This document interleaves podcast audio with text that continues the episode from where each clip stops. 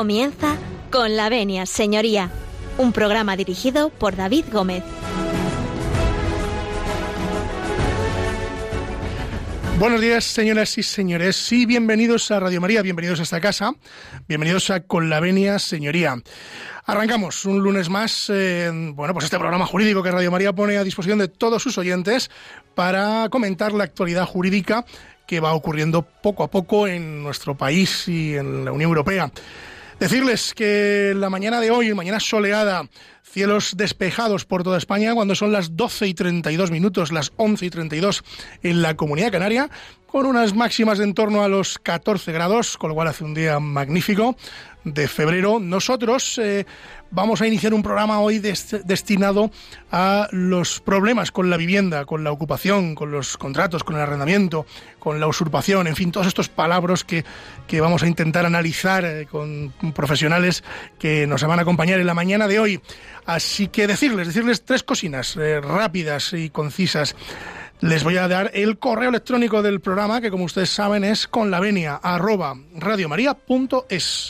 Se lo repito, con la venia arroba radiomaria.es. Y aprovechando que tienen ustedes el bolígrafo y el papel en la mano, les vamos a dar el contestador automático, aunque al final del programa hoy tendremos llamadas en directo. Pero tomen nota del contestador automático, es el 91 00 53305. Se lo repito, 91 00 53305. Así que aquí nos pueden hacer llegar eh, cualquier tipo de cuestión relacionada con eh, el programa de hoy o con otros programas. Nosotros, si ustedes nos dan su permiso, pues como siempre les digo, entramos en sus coches, en sus cocinas, en sus casas, en sus centros de trabajo, en aquellos lugares donde ustedes escuchan Radio María, donde ustedes escuchan con la venia, señoría. Así que si ustedes dan su permiso, como dicen en el argot taurino, nosotros comenzamos.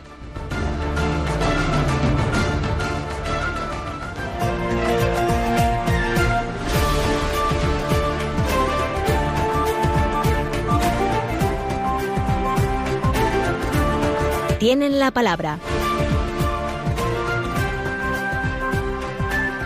Tienen la palabra, tienen la palabra porque son tres. Dos de ellos son repetidores, tripitidores, ya no me acuerdo cuál es el momento eh, en el que nos encontramos en este momento, no sabemos cuántas veces han venido, muchas, ahora les reconocerán todos ustedes, pero tenemos eh, una dama con nosotros, eh, Mai, a ver si lo digo bien, Forometa Ochoa. Perfecto. Lo he dicho perfecto. Muy buenos días, Mai, ¿cómo estás? Muchas gracias por invitarme y estoy un poco nerviosa, ¿Por pero bien.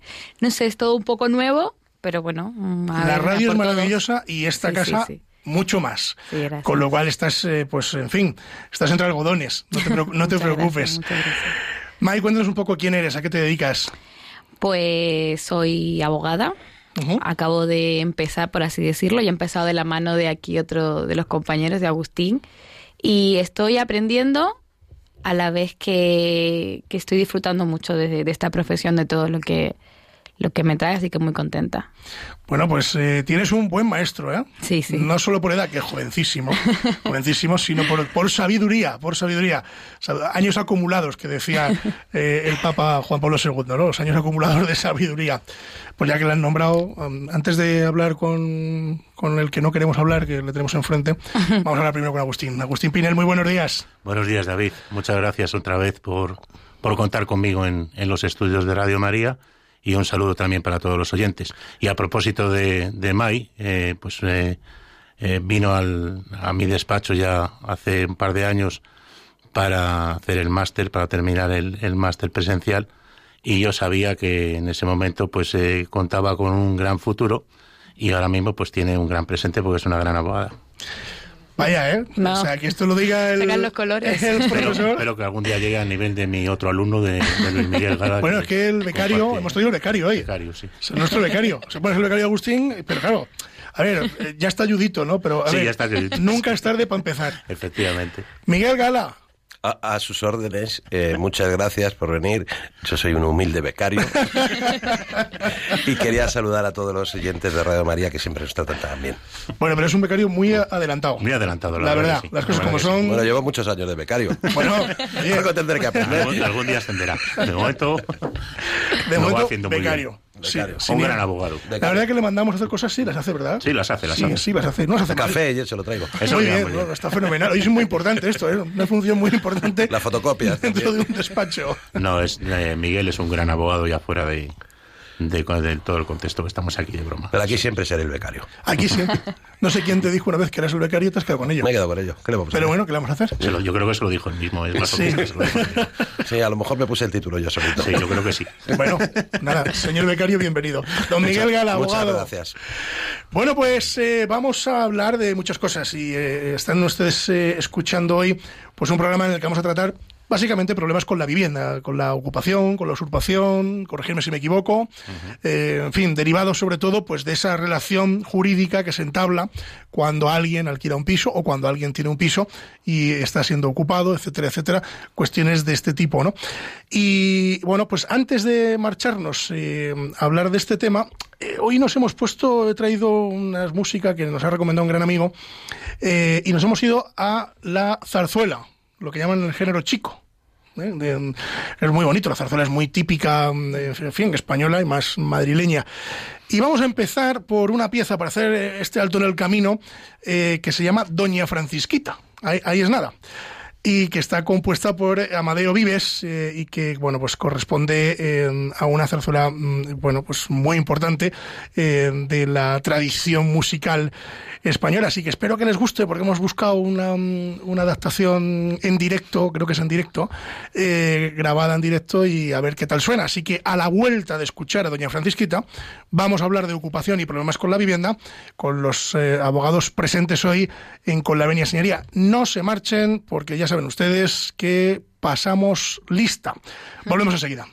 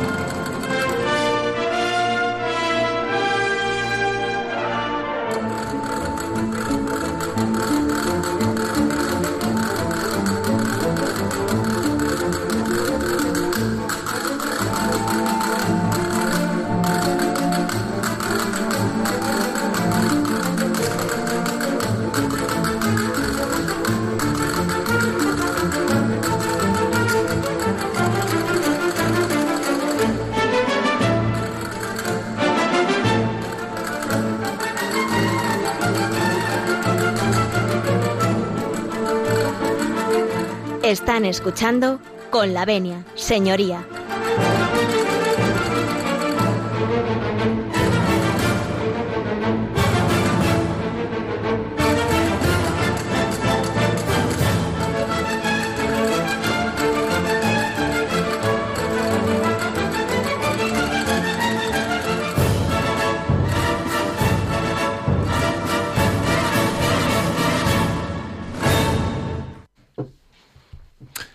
Pues eh, Doña Francisquita, eh, yo creo que la habéis escuchado alguna vez, muy probablemente.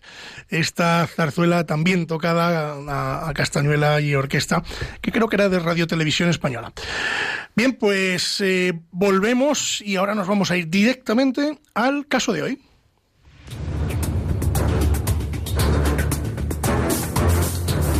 El caso de hoy.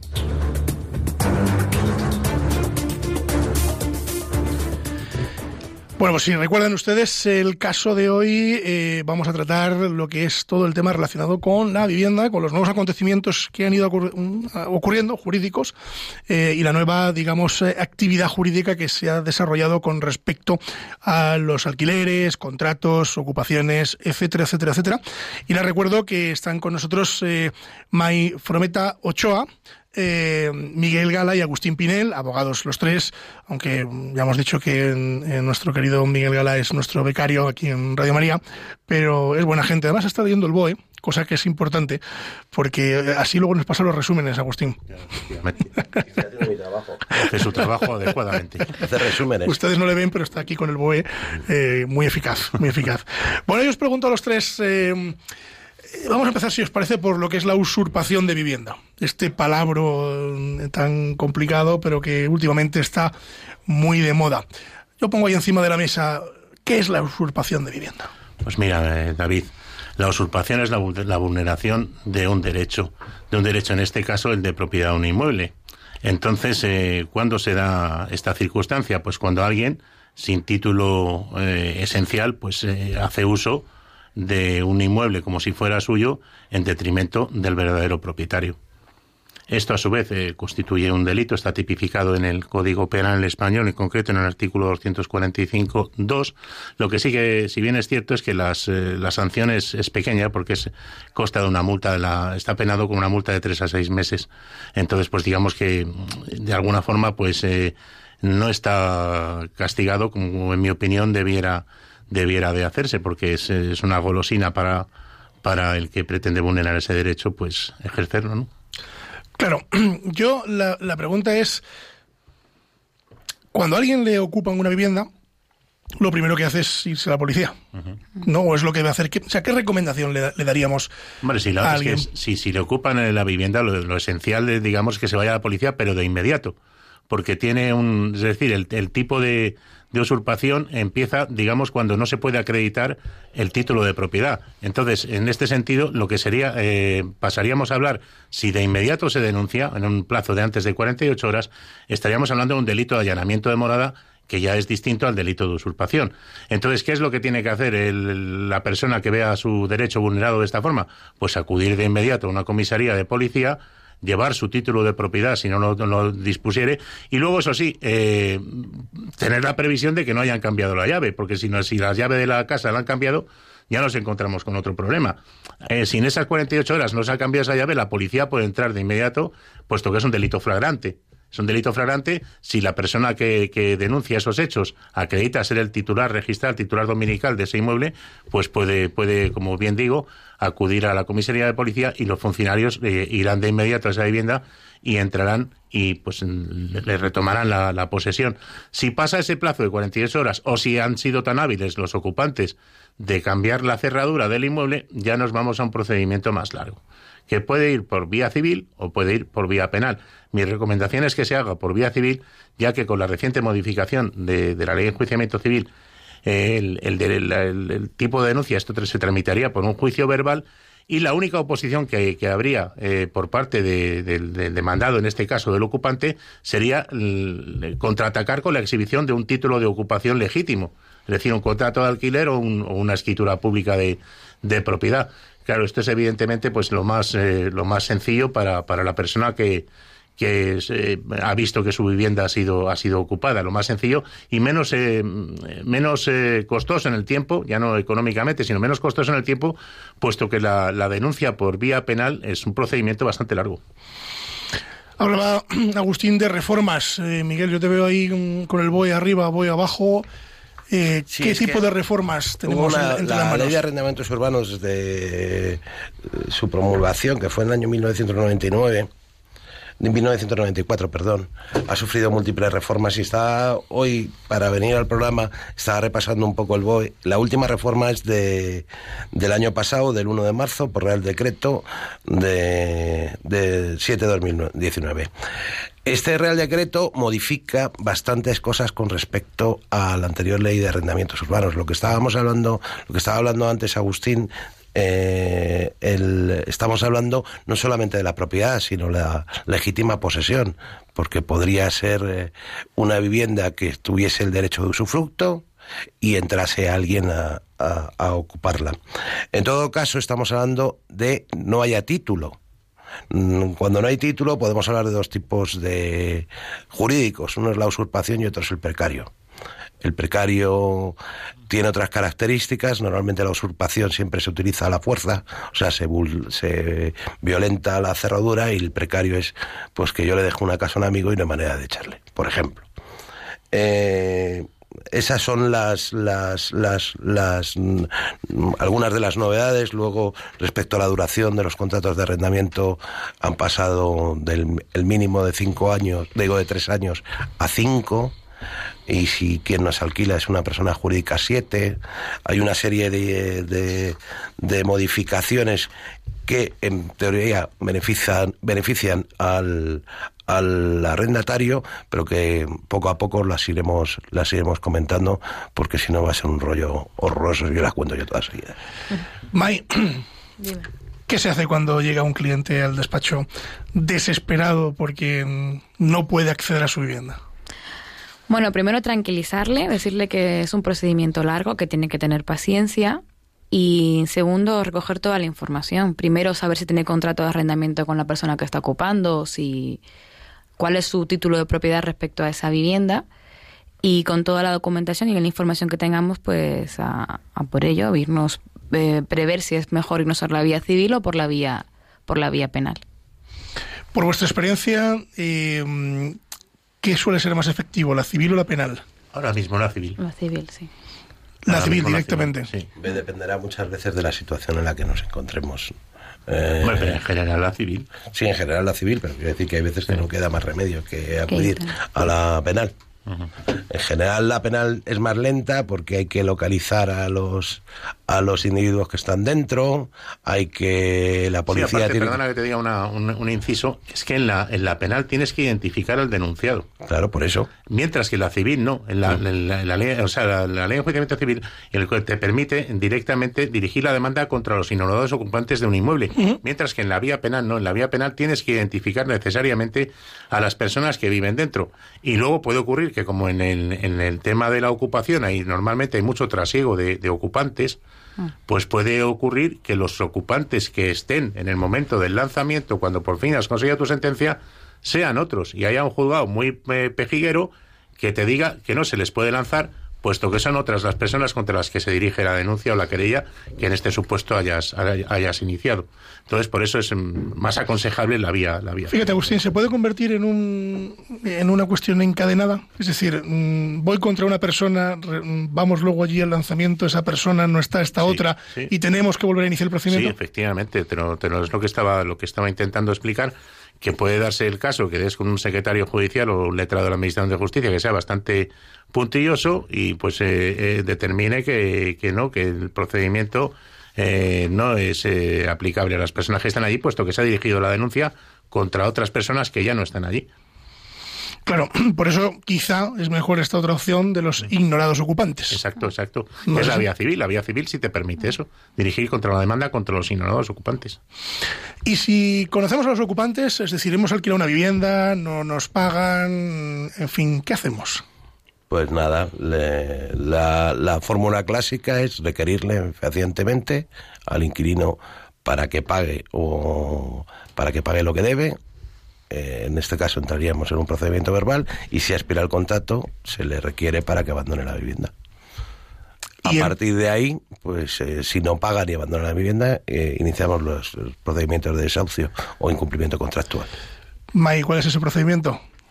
Pues es una, presenta una demanda tiene que ser con procurador y abogado, en este caso en los juicios verbales por desahucio. Y normalmente se incluye tres peticiones. La primera que se, se acabe el contrato, se dé por resuelto el contrato la segunda que se reclamen las cantidades que te den, en el caso que sea un arrendamiento y te deban cantidades, y la tercera que se proceda al lanzamiento de la vivienda, que se, que se desahucie a la persona. ¿Qué es esto del lanzamiento? Porque eso es muy técnico, pero no, que, a ver cómo explicamos a nuestros oyentes. Nada, que el juzgado se pone, si finalmente se llega al lanzamiento, el juzgado se pone en contacto con la policía, con los servicios eh, públicos necesarios para que se proceda a, a, evacuar a la persona de la vivienda, a la que esté ocupando la vivienda. Se le da un plazo para que recoja todo lo que, lo que haya dentro de la, de la vivienda y en caso de que no recoja se queda para el propietario. En vuestra experiencia, ¿en qué situación quedan los inmuebles una vez eh, recuperados? Pues normalmente, hombre, no se puede, no es una ciencia exacta, pero normalmente en una situación bastante deplorable. Sobre todo en temas de ocupación. Temas de ocupación ya en, temas de arrendamientos hay de todo, como en la viña del señor. Pero en temas de en temas eh, de, ocupación eh, no se hace buen uso nunca de los inmuebles, eh, se cogen servicios de suministros de las redes comunes, mm, suelen ocurrir muchos destrozos. La verdad es que yo he visto desahucios por lanzamientos por ocupación y los estados de las viviendas son auténticamente lamentables. Sí, eso es a lo que nos enfrentamos. don Miguel, como tienes ahí el BOE ¿Nos profundizas un poco en, bueno, sí, reformas? Mi, no, mi experiencia, bueno, las reformas ahora quiero comentar una cosa que, que, es importante, que cambió la ley de enjuiciamiento civil en Pero tu experiencia primero. Mi experiencia primero es que cuando es arrendamiento de viviendas, el 90% de la vivienda no está muy mal. Hay otro 10% que la dejan hecha polvo porque hay un título. Normalmente el arrendatario pues cuide a lo que es su vivienda si hay una ocupación, pues puedes encontrarte la casa sin baños, te puedes encontrar sin la calefacción, sin la caldera, vamos, te la puedes encontrar destrozada. Iba a hablar de una cosa que creo que es importante porque a veces cuando defendemos al arrendador, o sea, somos la propiedad, nos puede surgir un problema, que es que nos suspendan el procedimiento porque eh, el arrendatario diga que no dispone de medios y entonces mm. haya que acudir a servicios sociales. Todo este tipo de cosas hay que tenerlas muy en cuenta a la hora de, presentar una demanda e intentar eh, que no se, no se nos eternice la misma por estas situaciones. Sí, porque es obligatorio. Si hay menores, suele intervenir siempre los servicios sociales para y pausan mucho. Probablemente lo mejor es llegar a un acuerdo. Sí para que marchen. Para que marchen. muchos acuerdos acaban con el pago de una cantidad. Hmm. Sí, la mayoría reciben un pago y se marcha usted y aquí hemos terminado, ¿no? Efectivamente. Le porque condonas el dinero, incluso hay veces que es mejor pagar porque se vayan. Hmm. Eh, porque al final, pues que tengas la casa mm, sin cobrar y, además sin visos de poder recuperar ese dinero durante mucho tiempo. Hablamos de los contratos de alquiler. De alquiler. De, alquiler, de alquiler. No, incluso con ocupación también. Los bancos, sobre todo, a lo mejor no una persona física, pero los bancos bancos llegar a acuerdos con las partes para que, para que se vayan a la vivienda. Yo eso lo he visto, fíjate. Eso lo he visto en, en, algún momento, el llegar a algún tipo de acuerdo. Eh, normalmente mm, los procedimientos de socios terminan con lo que ha dicho Mike, que es el lanzamiento, ¿no? Y luego hay posibilidad de continuar. Es decir, una vez hecho esto y tú has recuperado tu vivienda, mm, ¿hemos acabado aquí o no? ¿O no acaba ahí el procedimiento? Sobre todo los desahucios de alquiler. Hombre, los desahucios, si, es un alquiler, eh, efectivamente el procedimiento judicial acaba aquí. Lo que sí que está pendiente es el, el cobro de las cantidades que te, te sigan adeudando, que esas, pues lógicamente, como la sentencia es condenatoria económicamente, pues tienes la vía de la ejecución de la misma para procurar su, su cobro. Y tendríamos que hacer una nueva demanda para... No, ejecutar la sentencia, sí, una demanda de ejecución. Vamos, demanda de ejecución, para recuperar. Un problema que se nos plantea siempre es el tema de los daños. ¿Hay alguna posibilidad de reclamar daños? Claro que sí. A través... Hombre, normalmente si son contratos de alquiler, tienes una cobertura que es la propia fianza, porque la fianza responde de los daños. Si sobrepasa, en sobrepasan los daños el importe de la fianza, pues lógicamente los puedes reclamar. Claro, los tienes que peritar también, tienes que hacer un informe y tienes que evaluarlo. No vale con que digas, tengo una fianza de mil euros y me han hecho desperfectos por 2.500. Tienes que acreditar que esos desperfectos existen con un acta notarial mm, de reciente fecha a la desocupación del inmueble y con una valoración expertizada de, de los daños que ha sufrido para poderlo reclamar. Es un error muy frecuente que la gente piensa que la fianza es para pagar la última mensualidad. No, la fianza es para pagar los posibles desperfectos que tenga la casa al... Sí, nunca se puede asimilar la fianza a renta. Y pues luego eh, es otra cosa que no sabe la mayoría de la gente, el arrendador tiene un mes para devolverla. Si no la devuelve en un mes, eh, genera intereses. Sí, porque hay arrendadores que se lo quedan por algún motivo, eh, reteniéndolo con motivos miles y luego realmente no tienen obligación de quedárselo. ¿no? Y hablando de la fianza, hay otra modificación porque que me parece muy interesante, que es que en el caso de viviendas y si el, eh, el contrato tiene una duración normal, que son de cinco años o de siete, en caso de que el arrendador sean personas jurídicas, la fianza es un mes y la garantía adicional no puede superar dos meses de alquiler ya sea en forma de metálico, aval o como se considere. Creo que esto es una cosa importante que deben de saber los arrendatarios y los arrendadores. Sí, que hay veces que las fianzas podían ser hasta de seis meses. O de un año, un aval, un aval durante toda la... Esto ha cambiado. Esto ha cambiado. Con lo cual ya saben ustedes que si les piden un aval de un año, etcétera, etcétera, no es posible. No es legal. No es, bueno, posible es, otra cosa es que no sea legal. Legal no es y por lo tanto ustedes necesitan o deben saber que es dos meses, Miguel. es el mes, de, el mes de fianza y como máximo un mes más. dos meses de garantía adicional. Bueno, pues eh, vamos a hacer un pequeño alto en el camino. Seguimos con Zarzuela. Hoy nos hemos levantado con Zarzuela. Y hoy vamos a, vamos a escuchar ahora a continuación otra zarzuela que se titula El rey que rabió concretamente de eh, Ruperto Chapí. Es una zarzuela que, bueno, pues tiene tres actos y está dividida en siete cuadros. La letra es de Miguel eh, Ramos y Vital Aza y bueno, pues una de las mm, tradicionales de, de, Madrid y espero que les guste. Y a la vuelta vamos a seguir hablando de todos los problemas relacionados con la vivienda. Pero, pero, si me permiten, yo les voy a dar el teléfono del directo porque cuando volvamos ustedes van a poder interactuar con todos nosotros a través del teléfono. Tomen buena nota del teléfono 91 005 94 19. Se lo repito, 91 005 94 19. Vayan ustedes llamando y les daremos paso a nuestra tertulia de análisis jurídico y podrán ustedes participar eh, y preguntarnos aquellas cuestiones que, que ustedes necesiten. No se marchen, porque a la vuelta continuamos en Con la Venia Señoría.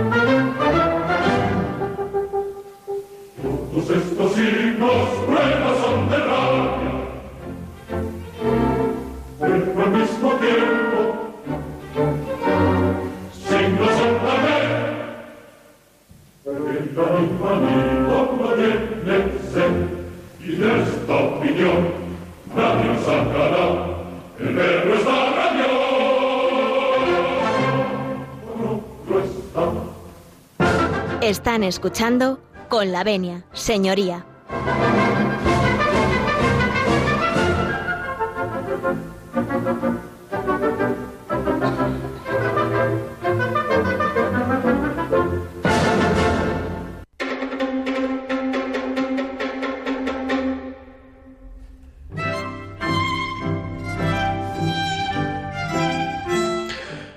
con los acordes de Boccherini nos recuerdan y anuncian que pueden ustedes llamar en directo a esta casa y, bueno, pues participar en nuestra tertulia.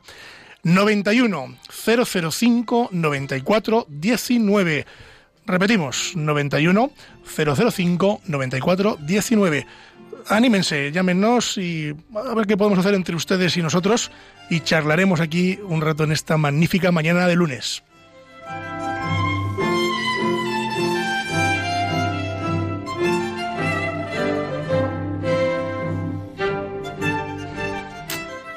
Bueno, pues continuamos con la Avenida Señoría, continuamos eh, con nuestros abogados, con Agustín, con Miguel y con Mai.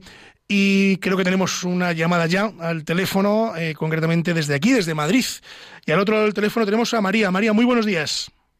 Buenos días. Buenos días, María. ¿En qué podemos ayudarla? Quería preguntarles, por favor. Mm, eh, tenemos una vivienda en Villaviciosa, Lledón, eh, que está a nombre de los cinco del matrimonio, mi marido y mío, de los tres hijos.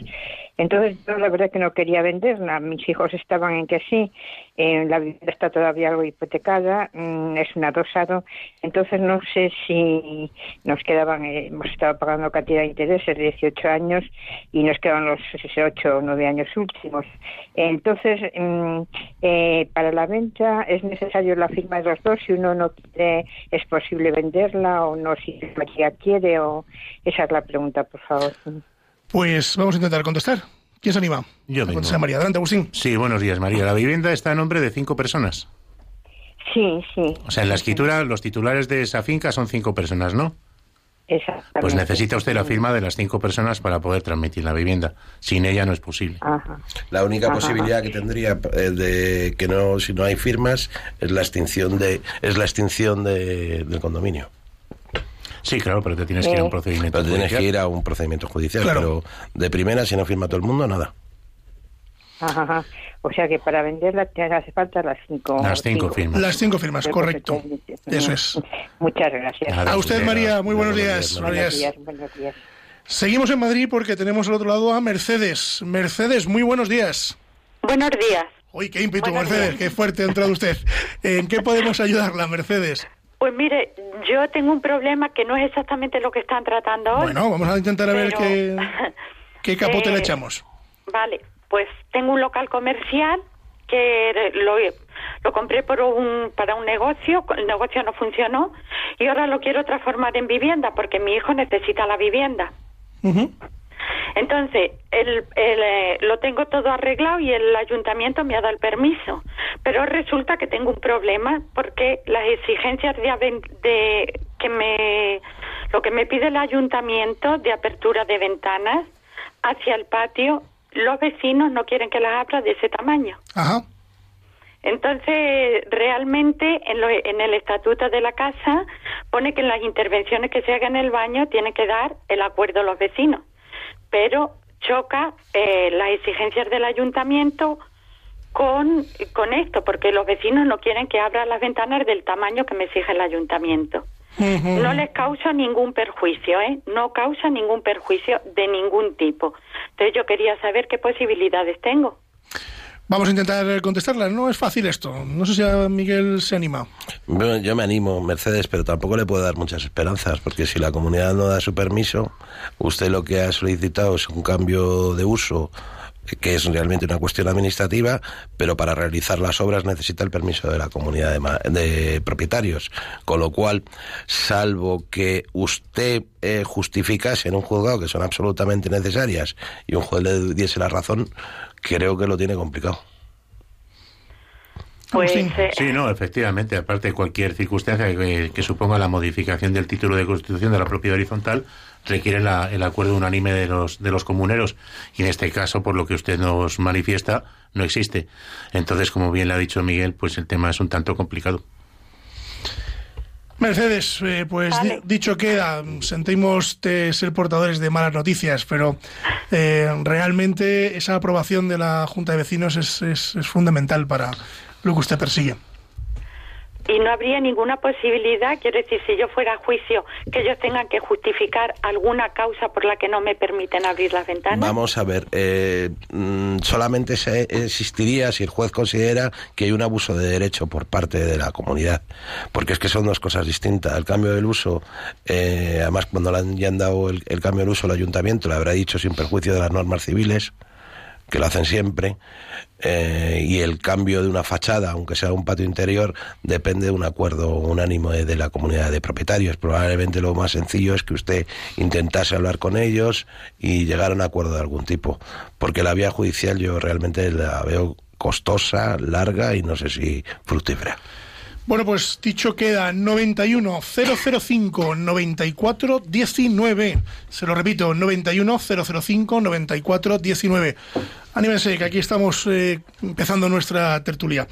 Nos vamos en este momento hasta Granada, que tiene que hacer un día espectacular, porque al lado, al otro lado del teléfono tenemos a María. María, muy buenos días. Muy buenos días. Buenos días, María. Muchas gracias por aceptar esta llamada. Faltaría más. ¿En qué podemos ayudarla, María? Pues resulta que tengo arrendada una vivienda y bueno, hicimos un contrato, mm, bueno, por supuesto con las duraciones normales y demás, pero esta persona quiso para que quedarse ella con la vivienda, porque habían varios candidatos, eh, hacer una entrega anticipada de seis meses. Es decir, entregó el primer mes, mm, por supuesto, dos meses de fianza y seis meses de anticipo de enero a junio concretamente de este año. Entonces, como deferencia, nosotros le descontamos el mes de diciembre. Resumen, entregó noviembre del 19, dos meses de fianza y los seis meses anticipados, de enero a junio, dejándole sin pagar el mes de diciembre por esa fianza. Pues resulta que mm, hace unos días me, me, comunica que ha encontrado otra vivienda y demás, que se va el próximo domingo, es decir, me avisó antes de ayer que se va el domingo próximo, día 1 de marzo. Eh, yo no sé legalmente qué tengo que devolverle. Supongo que la fianza no, la de los dos meses de anticipo, porque bueno, realmente no está cumpliendo su parte del contrato. Pero respecto a los pagos anticipados, ¿qué le correspondería o, o lo pierde también? No lo sé. Pues vamos a intentar eh, eh, dar luz eh, a este tema. Sí, hola, buenos días. Agustín. Sí, vamos a ver, en cuanto a los meses anticipados, yo entiendo que se los tendría que devolver. Lo que sí bien es cierto es que, claro, habría que ver el contrato que usted ha firmado. Yo no sé si el contrato pone alguna penalización por la, el vencimiento anticipado por parte del arrendatario o no lo pone. Si no lo pone, el contrato es por años renovables, pues el arrendatario le tiene que pagar todo el año de pendiente de, de la, del contrato. Es por años renovable, es decir, eh, en, en, noviembre de este 2020 teóricamente se autorrenovaba el contrato si no se dice nada. Disculpe, María, una pregunta. Eh, soy Miguel Gala. Eh, es un, estamos hablando de un arrendamiento de vivienda, ¿no? Sí, sí, sí. ¿El vecino con cuánto tiempo le ha avisado? este sábado pasado tiene que avisarle con más tiempo, tiene que avisarle con un mes. Sí, con, 30, días. Entonces, probablemente eh, lo que yo haría con este señor es intentar, eh, ya se lo he dicho a varios de los oyentes, es llegar a un acuerdo porque tampoco él ha cumplido. Él si puede desistir del contrato, se avisa con un mes de antelación, pero no es el caso. Y a usted le está causando unos perjuicios. No creo que esté o discrepo de Agustín eh, cordialmente, aunque sea el becario, no creo que esté obligado a cumplir el año, pero sí está obligado a eh, respetar los plazos. Con lo cual usted debería devolverle la fianza si la casa está en, en el estado que usted la entregó.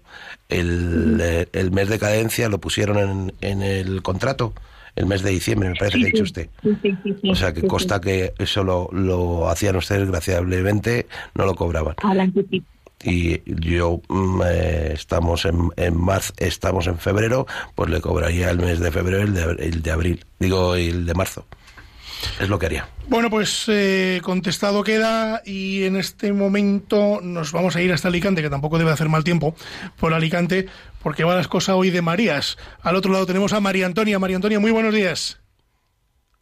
María Antonia, no la tenemos. A ver si nuestro técnico Javier Esquina no la recupera. Se nos ha ido María Antonia. Bueno, la, decimos que nos vuelva a llamar, que aquí la esperamos. Pero vamos a la siguiente. Nos vamos hasta Ciudad Real, que también tiene que hacer buen día, ¿no? En Ciudad Real. Al otro lado del teléfono tenemos eh, a Joana. Joana, muy buenos días. Buenos días. Mi gratitud a ustedes y a Radio María por, por la diferencia de prestarnos este servicio. Nada, ustedes por escucharnos, por Dios.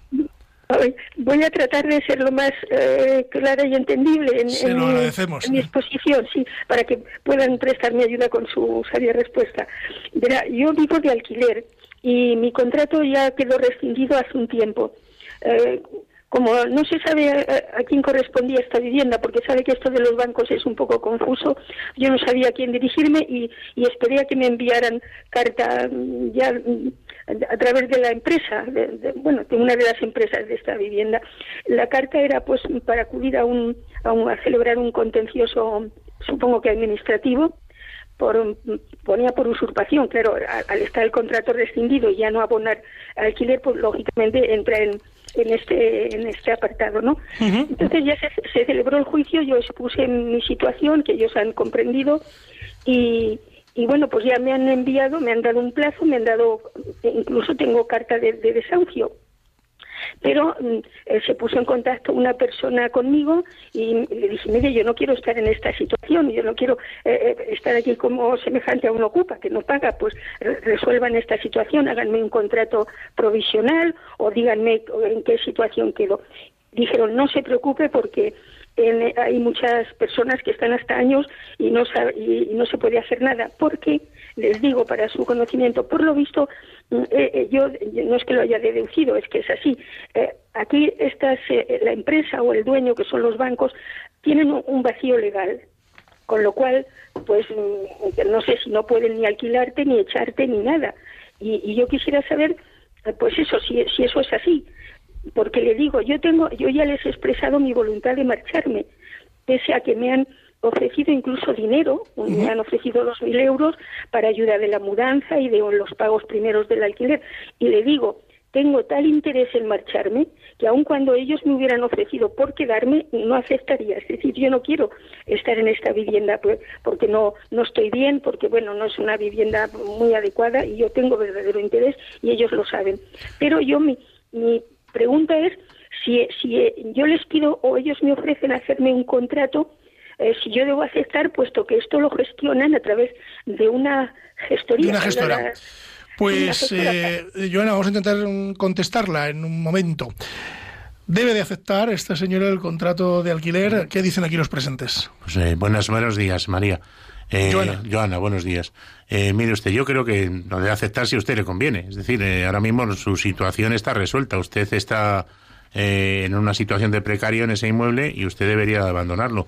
Si a usted le interesa seguir allí, pues eh, lógicamente, pues mire usted las condiciones del contrato y si le conviene, fírmelo. Y si le han ofrecido dinero para, para ayudar a los gastos de mudanza, ayudar a los gastos de establecimiento en la nueva vivienda, pues usted verá lo que le compensa. Pero vamos, eh, no hay ninguna obligación en ningún sentido de que le ofrezcan nada por quedarse allí. Bueno, pues eh, dicho queda. Una cosa, eh, David, quería hacer una puntualización porque a lo mejor a la persona anterior, a Mercedes, le ha llevado a un equívoco. Eh, los seis primeros meses son de los seis primeros meses son de obligado cumplimiento, con lo cual esos seis meses se los tiene que pagar el arrendador. Vale, rectificado queda. Creo que hemos recuperado a María desde Alicante. Creo que está al otro lado del teléfono. María, buenos días. Sí, ahora sí. Ahora sí. ¿Cómo está la cosa por Alicante? Ay, pues un sol aquí estupendo. Magnífico, ¿no? María, cuéntenos un poco qué, qué la podemos, en qué la podemos ayudar. Pues mire, que, que tengo una vivienda alquilada, alquilada y se fueron los inquilinos porque le caía agua del piso de arriba. Entonces, ella no lo quiere arreglar y esto es esto es estas pérdidas son desde los 98 que lo compré. Entonces, eh, lo tengo que arreglar yo siempre porque ella no quiere saber nada. lo denuncié y la abogada que lo llevaba dice que esto tenía que ir a Murcia porque ella vivía en Murcia. Digo, pero si los pisos están en Alicante.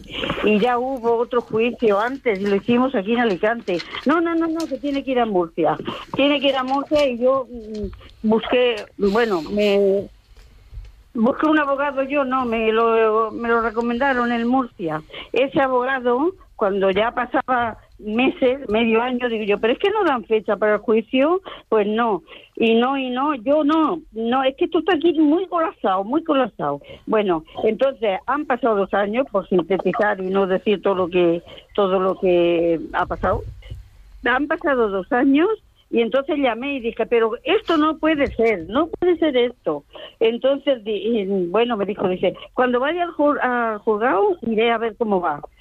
Y, y, ah, y me pedía mm, que, que, lo arreglara yo por abajo, que lo pintara y que lo arreglara. Y el agua, la, la pérdida no era muy grande, pero que tenía ya todo baño, mira, la galería, cocina y los dos baños.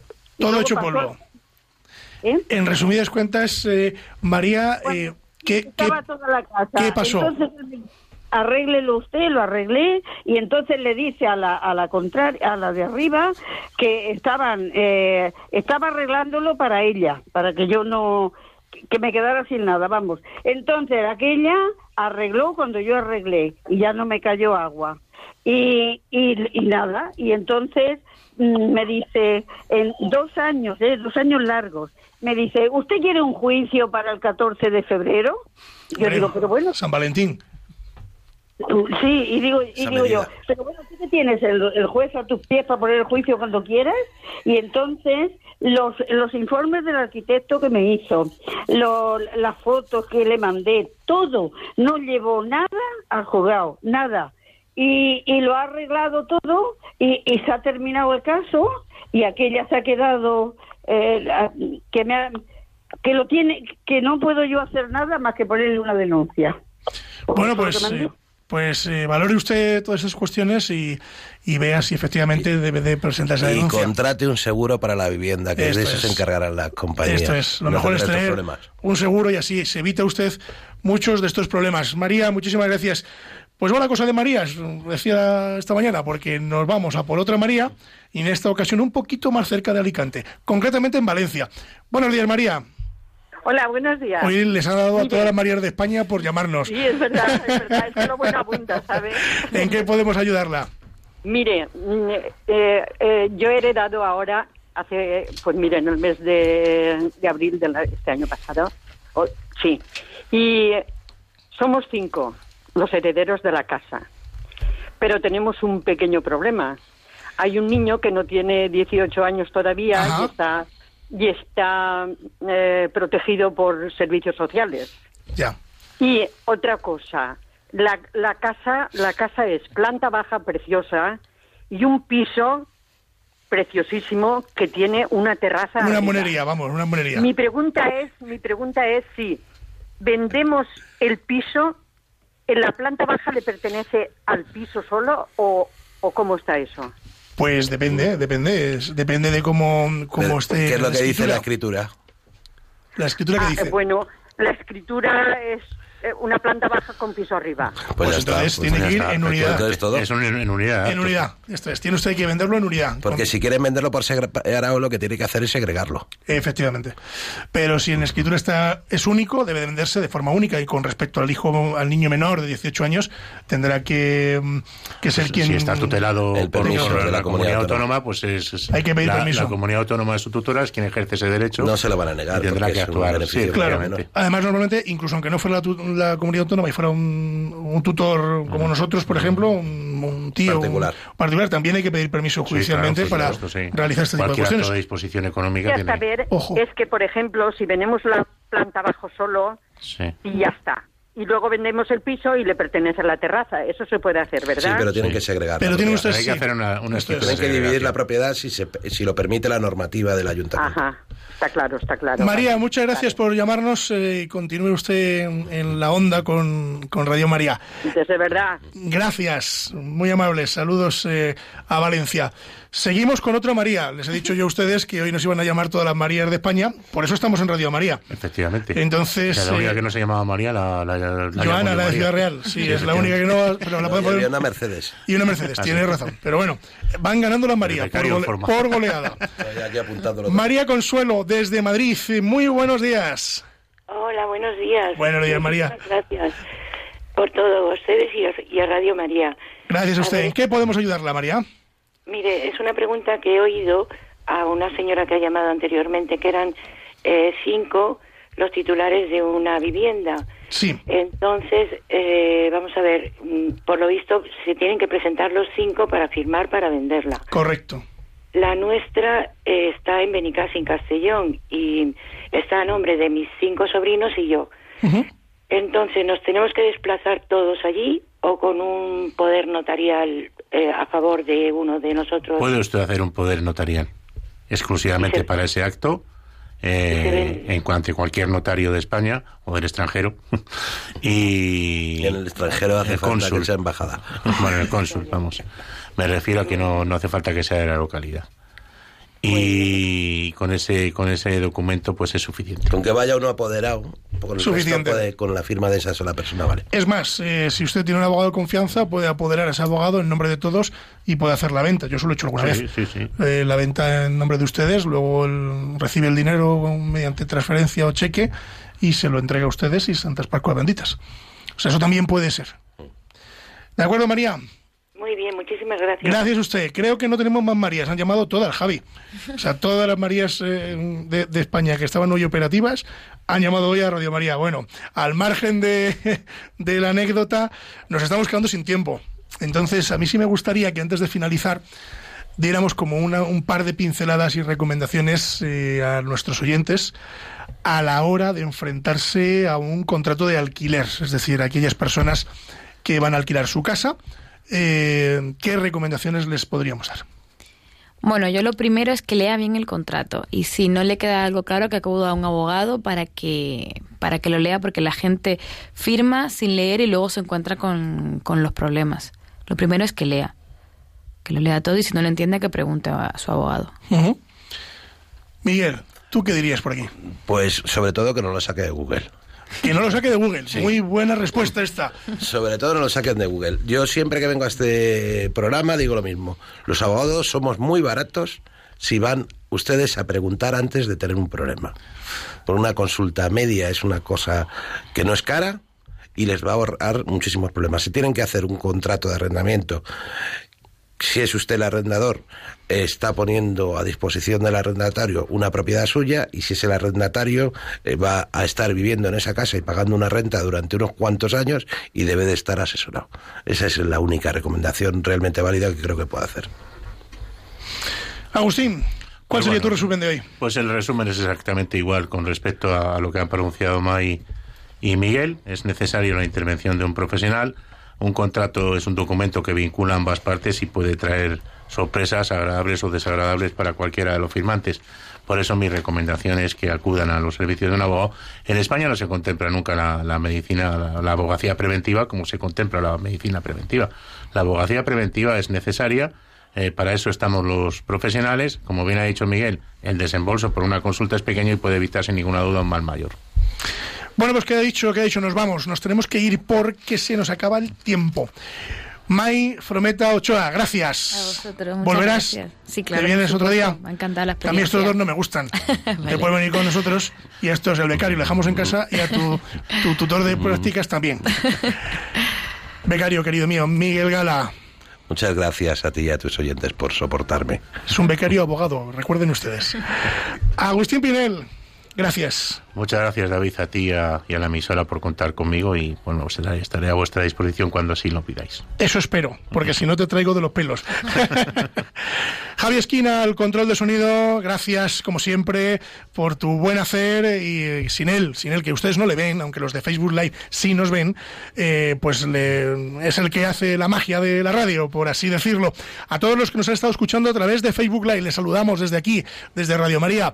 Gracias a Javier García que nos está escuchando de Salamanca, un compañero abogado que está al otro lado, y a Javi, García Márquez, que me acaba de escribir, que está eh, en Murcia. A todos ellos, gracias eh, a todos ustedes eh, y gracias a todos los oyentes que nos escuchan a través de las ondas. Decirles que pueden ustedes dirigirse al programa, al correo electrónico con la venia arroba radiomaria.es. Se lo repito, con la venia arroba radiomaria.es y al contestador automático 910053305 910053305 a través de estos medios nos pueden ustedes eh, localizar y a través de la página web de Radio María www.radiomaria.es no se marchen porque a continuación vienen Revista Diocesana y después los mejores informativos de la radio española los de esta casa. Así que si se quedan, lo escucharán y lo pasarán ustedes muy bien. Y nosotros mm, nos marchamos, como siempre, recordándoles y diciéndoles que la justicia, si es justa, es doblemente justicia. Muy buenos días.